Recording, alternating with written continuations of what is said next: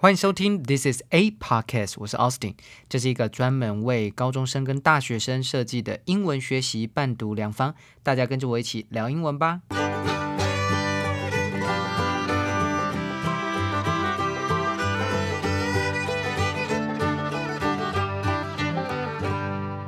今天是六月二十五号，星期五。今天的每日一字是 chronic disease，慢性病。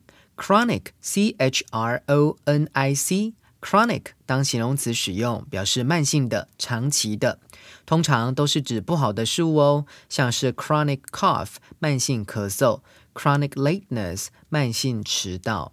我们来看来自 Taipei Times 台北时报的例句。The Central Epidemic Command Center last week advised people who have chronic diseases or feel unwell to hold off on receiving their shots until their conditions are stable.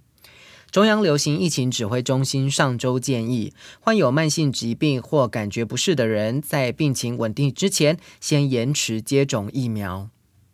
Chronic 这个字呢，最早是希腊文的 chronos，表示时间的意思。后来呢，传到了拉丁文当中，就变成了 chronicus，代表年报的意思哦。后来再进到了法语当中，chronique 表示新闻专栏、历史，最后被英文借用，成为了现在所见的 chronic。同样字根的延伸还有 chronicle 编年史、大事记，chronological。按事件发生的年代顺序排列的，chronograph 计时器，synchronize 同步校准钟表。今天的 podcast 就到这里结束喽。如果正在收听的你觉得这个节目很棒的话，记得订阅加分享，下面按五颗星。